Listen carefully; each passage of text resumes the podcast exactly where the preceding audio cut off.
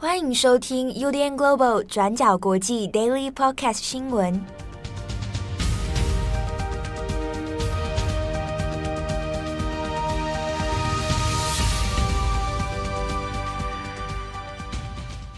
Hello，大家好，欢迎收听 UDN Global 转角国际 Daily Podcast 新闻。我是编辑七号，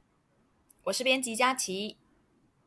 今天是二零二二年五月十一日，星期三。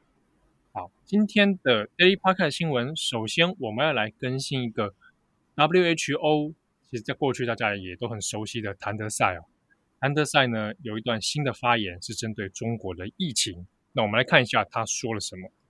谭德塞呢在五月十号的时候，那这是 WHO 的一次公开的有关于世界全球疫情的一个简报。那在这场简报会上面呢，谭德塞应该算是第一次针对中国的防疫政策表达了他对于这些政策的质疑。那谭德塞他是这样说：“他说，目前中国他所坚持的清零政策，那这一个方式它是不可持续的。啊，他意思是说，他这个没有办法一直持续的运作这样的动态清零啊，以这样的做法来讲。”面对现在正在变化的疫情，那这样的做法其实是很难再持续下去。那他呼吁中国应该要改变这一个政策。那这一番话呢，那不只是谭德塞一个人的说法而已哦。同场的 WHO 的这个简报会上面呢，也有其他的防疫专家，那还有包含像是 WHO 的紧急应变主任哦，那有针对这些。讨论，那做了一些补充，那比如说有讲到说，现在全球的这个防疫政策里面呢，多少还是要顾及一下现在这种比较强硬的防疫，比如说呃封城啊，比如说这种中国所谓的静态管理，那应该要考虑一下它对社会的平衡，那这个平衡里面也包括对于经济的平衡，还有对人权的平衡。所以，我们这次要来注意的是说，在这个简报会上面有几个重点哦。第一个是 WHO 还有谭德塞，这是很难得，而且是从疫情爆发以来，那首度对于中国的防疫政策有这么明显的，算是一种指责，那或者是一种批评。那至少在态度上面，它跟过去是有所转弯的。所以呢，谭德塞讲的这番话，其实也蛮耐人寻味的。因为我们知道，过去两年当中，他时常被人家批评的，就是哎，似乎有一点对中国的防疫好像比较袒护啊，包含先前关于武汉的疫情调查，或者是说对于之前中国的防疫政策，当时谭德塞还表达说，哎，中国做的还不错啊，那封封锁这个病毒的传播呢，算是有个中国的自己的成果。不过现在他对于这一个呃。中国现行的动态清零、社会面清零，他是有所指责。那也另外一个也要也要强调的是说，在这个简报会上面也有特别提到说要考虑人权的问题哦。那当然，这指的是在近期一连串的这个防疫封锁里面呢，关于上海陆陆续续传出的各种因为这个封城所传出的各种问题哦。所以 WHO 在这个会议上面也有再一次的哦，跟中国喊话说。应该要调整一个更灵活的政策，而不是再继续坚持目前的这个做法。好，那 WHO 的这样一段发言呢，中国会怎么样做反应？那截至我们今天五月十一号中午，中国官方对这件事情还没有任何的回应跟表态哦。那有关于 WHO 的这个事情呢，中国只有在中午的时候，那透过央视哦，有讲了一段国台办的发言。那这边指指的呢，是针对于台湾要不要加入 WHO。那国台办的发言里面就只是再一次的强调说啊，这个台湾是中国的一部分，所以不能加入 WHO。但是呢，对于 WHO 在十号的这一段发言，那没有什么任何的诶回应，那相对是比较冷处理的方式哦。不过我们看在微信或者在微博上面各个社群平台，已经开始有一些网友有注意到这些话，那。之中当然就会引发了很多种讨论了。那有的人当然是中国网友很不满啊，就会觉得说：“哎，那 WHO 不是在否定中国的政策吗？那这是中国的内政，你不应该管。”所以就有的网友就说啊，当务之急呢是应该让 WHO 闭嘴，或者也有人讲说，哎，谭德赛讲这些话好像不太适合吧？好像有点干涉到中国的内政。但是呢，也有网友也察觉说，看起来蛮明显，官方在冷处理，所以相关的关键字啦，啊，或者相关的议题呀，好像有被权重被压低的这个迹象。那就有网友也讲，哦，中国的网友说，诶，WHO 在表扬中国的时候呢，啊，中国官方就会开始大肆宣传。或当 WHO 开始批评中国的时候呢，诶，全网把它删除。那这个就表现出了现在中国官方的一个心态了。那另一边，我们也来看一下，现阶段这个中国官方仍然是坚持所谓的动态清零哦。那外界的估预估，至少到下半年二十大结束之前，这样的政策应该是都不会松手。那顶多在一些部分区域，如果达到所谓的社会面清零的话，比如说上海，好，那可能会做一些适度的稍微解封哦。那根据这个中国的国家防疫中心的。统计资料呢，五月十号，中国新增的病例，那有一千八百四十七例，那其中有超过一千四百多例呢，都是还是在上海。那上海有其他的部分区域，像是金山、青浦或者奉贤、徐汇啊，那这几个区域，那有部分已经达到所谓的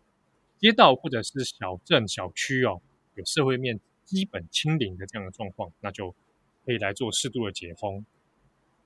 好，那下一则呢，我们来更新一下，也是关于乌俄的战况以及后续的一些战略的分析。那在十号周二的时候，引数字《卫报》等等的好几间西方媒体都指出说，美国的情报官员的资料就警告说，由于现在乌俄战争的战况明显显示出俄军的战力出现了一些问题，那这场战争呢也演变成了一场长期的消耗战。因此呢，美国的情报官员就认为说，普丁有可能会采取升级的行动。那这些行动呢，可能就包括说全面动员、正式宣战、颁布戒严令，甚至呢也不排除有可能会使用核武。来试图阻止或者是威胁美国和其他的西方盟国进一步的支持乌克兰。那在《卫报》的这篇报道里呢，他采访的是美国国家情报总监海恩斯。海恩斯的说法是呢，普丁在俄罗斯面临到严重的生存威胁之前，应该都还不会贸然的使用核武。但他也补充说呢，这一次这入侵乌克兰的这个大惨烈的失败，也很有可能让俄国转变态度。从目前的战略地图来看呢，也和过去我们报道提过的是还蛮相似的。目前，美国也判断说，普丁打算要占领卢甘斯克还有顿涅茨克周围的缓冲区，来确保俄国可以打通一条陆路，直接通往克里米亚。那沿途呢，就会包括克里米亚北部的赫尔松，以及西边的摩尔多瓦等等的这一些地区。希望呢，长期的目标是能够控制乌克兰的黑海沿岸地区。那但是呢，海恩斯就表示说，这个目标虽然看起来很理想，但是对俄国来说也是一场非常艰巨的任务。如果俄国现在没有下定决心要全面动员的话，是没有办法达到这个目标的。在接下来的几周内，依照现有的军力还有部署情况来看，也不太可能全面占领顿巴斯，还有前面提到的这些缓冲的区域以及城市。海恩斯表示说呢，在俄国升级核武之前，还是有一些迹象可以判断情势是否会升高。因为呢，俄国方面有可能会先发出很多的暗示啊、讯号，包括说进一步的大规模核武练习，或者是部署洲际导弹，或者是重型的轰炸机，还有战略潜艇等等的这一些讯号，来判断说俄国是不是真的有打算要走到下一步。除此之外呢，美国国防情报局局长贝里尔中将他也表示说，到现在为止，根据美军的情报来判断，已经有至少八到十名俄罗斯的高级将领在战争中丧命。如果呢，俄国确实想要动员并且宣战的话，那表示将会有更多的士兵投入这一场战争。那虽然呢，这些士兵可能都没有受过良好的训练，但仍然可以带来总体数量上压倒性的优势。那海恩斯就表示说呢，目前虽然看起来普丁还是坚信他最终会赢得胜利，但是呢，乌克兰方面也没有表现出任何让让步的迹象。因此呢，美国方面认为，至少在短期内没有看到两国可行的一个谈判的可能。而未来几周最有可能会发生新的冲突爆发点，预计呢，也可能是俄国会持续文攻武吓来恐吓西方盟国，阻止他们向乌克兰来继续提供武器。好，那接着呢，我们也来补一下关于几个西方国家跟中国这一方面的一些一些谈判的内容。在星期一的时候呢，习近平跟德国总理就进行了线上会谈。当时呢，习近平提到说，欧洲的安全应该掌握在欧洲人手中。其实呢，就是在暗示说，诶，欧洲应该要避免与美国继续做结盟。那习近平呢，也敦促欧洲国家说，应该要尽一切努力来防止乌俄的冲突升级。而到了周二的时候呢，习近平他也跟刚当选的马克宏进行了一次通话。那内容呢，同样也是针对乌克兰现状来做讨论。根据这一次通话过后呢，中国的官媒新华社的报道就提到说，习近平他在通话中是对马克宏表示，乌克兰危机导致的这个东西集团之间的对抗，有可能会成为比战争还要更大也更持久的全球性威胁。习近平说呢，应该要避免发生集团对抗这样子的问题。而至于在这篇新华社报道里面呢，也提到说，马克宏他也同样认为说，在乌克兰的问题上，中法双方拥有一些共识。那法国和欧盟将会坚持独立自主的战略，不赞成也不会参加所谓的集团对抗。这是新华社的报道提到的。那除此之外呢，习近平还表示说，希望法国可以担任欧盟的轮值主席国，为了未来要促进中欧关系来发挥作用。表面上看起来呢，是很中立的，在谴责这一次的危机以及战争。不过呢，路透社也指出说，中国至今依然是同样拒绝谴责俄罗斯的军事行动。好，那最后一则，我们来看一下一个日本的新闻哦。那这是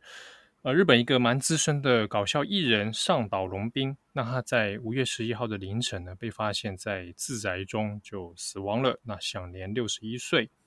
上岛龙兵可能如果有关注日本的综艺节目或者对搞笑节目，哎，这个有在看的朋友呢，应该对他是不陌生哦。他算是日本的一个蛮资深的搞笑艺人。那以前呢，一九八七年的时候。他以这个鸵鸟俱乐部出道哦，那志村健还在世的时候呢，过去常跟上岛龙兵也有很多合作的演出。那在大大小小的像是谈话节目、深夜节目或者是搞笑短剧呢，那常常都可以看到上岛龙兵的身影哦。那很不幸的是，在五月十一号凌晨，那被发现在自宅中死亡。那关于死因的部分，那还在做调查当中。虽然第一时间。日本的新闻里面有提到，哦，他是在自宅里面被家人发现，呃，是上吊死亡。好，那这个目前相关的细节，警方还在做调查跟证实。好，那关于上岛龙兵呢？呃，我自己过去也常会有时候会在电视上会看到他，那蛮有名的。我对他第一次认识，应该是他有一个蛮有著名的个人的招牌表演，就是热汤风吕哦。就是他只穿一条内裤，然后脸上会绑一个头巾，那跨坐在一个像是浴缸或者水池里面啊，那就是叫大家不要把它推下去，那里面的都是很烫的烫水，这样，那最后一定会把它故意推它进到那个池子里面，让它就全身泡了热水。那他的很多表演方式呢，都会以这种比较夸张，而且有点带有被欺负或者自虐的方式。好，那上岛龙兵也因此呢。变成一个电视上面的一个常客哦。好，那他跟志村健之间其实是一个亦师亦友的关系。在志村健之前因为染疫病逝的时候呢，那上岛龙兵自己其实是感到非常难过的。他后来受专访的时候，有常常讲到，是回忆起志村健哦，都常常会不不禁就流下眼泪。那去年的时候，二零二一年，上岛龙兵六十岁，当时他要过这个六十大寿。那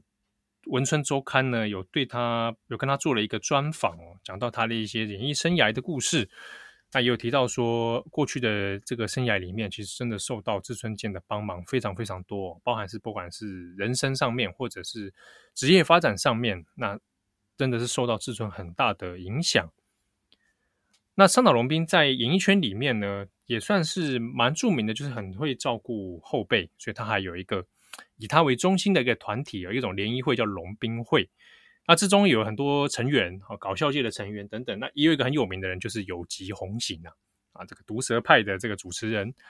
那有吉以前呢，我常常会跟他开玩笑，两个人就，比如说有吉会发 Twitter，那有一次他就讲到一个 Twitter 是以前的，几年前就说有跟上岛龙兵聊过以后的自己的葬礼要怎么办。那上岛龙兵就说啊，那就学他这个热汤风吕啊，他常常要搞笑，就是他掉进那个热水池嘛。那就在他的葬礼上，请大家用热水来淋他，淋他的尸体，淋他的遗体，这样。那有吉弘行就是开玩笑说：“这这谁做得到？谁会在自己葬礼上做这种事情呢？”那五月十一号这个事情，这个噩耗传出之后，当然很多网友就找到有吉当初这个 Twitter，那其实是表达一个